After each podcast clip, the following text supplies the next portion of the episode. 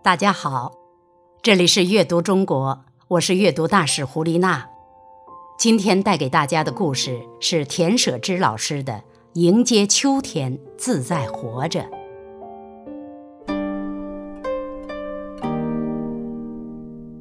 过了炎热的七月，燥热的天气终于有一丝要缓和的迹象了。看看日历，立秋要到了，紧接着的就是处暑。秋天的景色很美，节气也一样很美。秋天的第一个节气是立秋。让我们在立秋之际，通过汉字去看一看古人眼里的秋天吧。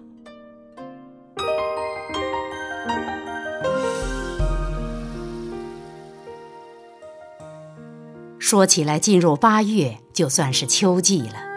虽然天气依然炎热，树叶还没转黄，但夜晚时候，隐约还是能感受到一丝凉意，能感知到秋的脚步了。古人定义秋天的来临，是以立秋节气为标志的。立秋的“立”就是开始的意思。立秋的“秋”字很有意思，它的演化经历了由简单到复杂，再由复杂到简单的过程。最早“秋”字的甲骨文是一只蟋蟀的形状，头、眼睛、触角、身体、腿都刻画得十分清楚，尤其是背部的羽翼很是生动。蟋蟀是靠羽翼的震动来鸣叫的。秋虫鸣表示秋天来了，这估计就是古人造“秋”字的初衷。还有一些甲骨文的“秋”字在蟋蟀下面加了火，大概是表示初秋的炎热吧。再到后来，篆书的“秋”字更加复杂了，蟋蟀变成了“龟”字，除了火，还加了河谷的“河”。秋天是收获的季节，进入秋季，禾谷都渐渐成熟了，所以加入“禾”字，突出秋的特征。古人多有意思啊，生怕自己造的字别人看不明白什么意思，于是改了又改。不过，也许是古人后来觉得这个字写起来太麻烦了吧，有人偷偷把“归”字去掉了。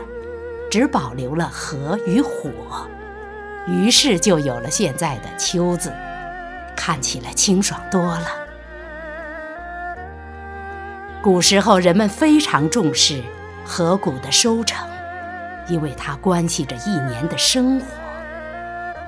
冬的蓄养，春的耕种，夏的耘护，都为了酝酿秋的丰收。所以，秋天是充满了希望与欢欣的季节。古代帝王在立秋节气会带领文武百官去西郊迎秋祭祀，祈祷禾谷顺利的成熟收获。迎秋的仪式很是庄重，古人认为秋天属金，表示金的颜色是白。所以那一天都会身着白色的服饰，乘坐白色的车舆，甚至驾车的马匹都要选白色的。现在想来，那样的场面一定是肃穆壮观的。这是古人的信仰，满载着美好的信仰。据说秋天来时，梧桐的叶子最先凋落。宋代就有梧桐报秋的典故。立秋这一天，皇宫内会把栽在盆里的梧桐移到大殿内，等立秋时辰一到，太史官便高声奏报：“秋来了。”之后，梧桐叶会应声落下一两片。自古逢秋悲寂寥，人们看不得万物的零落。往往会伤感，其实也没有什么不舍的，这就是自然时令。此时的沉潜是为了来年更好的生发。繁华的夏季在这个八月就要离去了，我们在该爱的时候爱了，在该成长的时候成长了，在该收获的时候收获了，没有遗憾。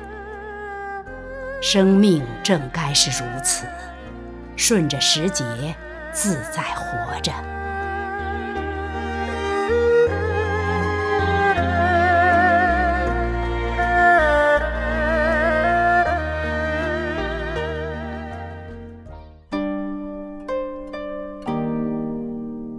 暑去凉来，夏天过去，一年就过了一半。立秋是二十四节气中的十三号，这一天开启了秋天中的孟秋。古人把立秋分为三候：一候凉风至，二候白露生，三候寒蝉鸣。虽说一场秋雨一场凉，但准确地说，立秋并不代表已经是秋天了。实际上，三伏天的末伏还在立秋之后呢，所以呀，可别忙着过秋天。这个时节防暑还是很重要的。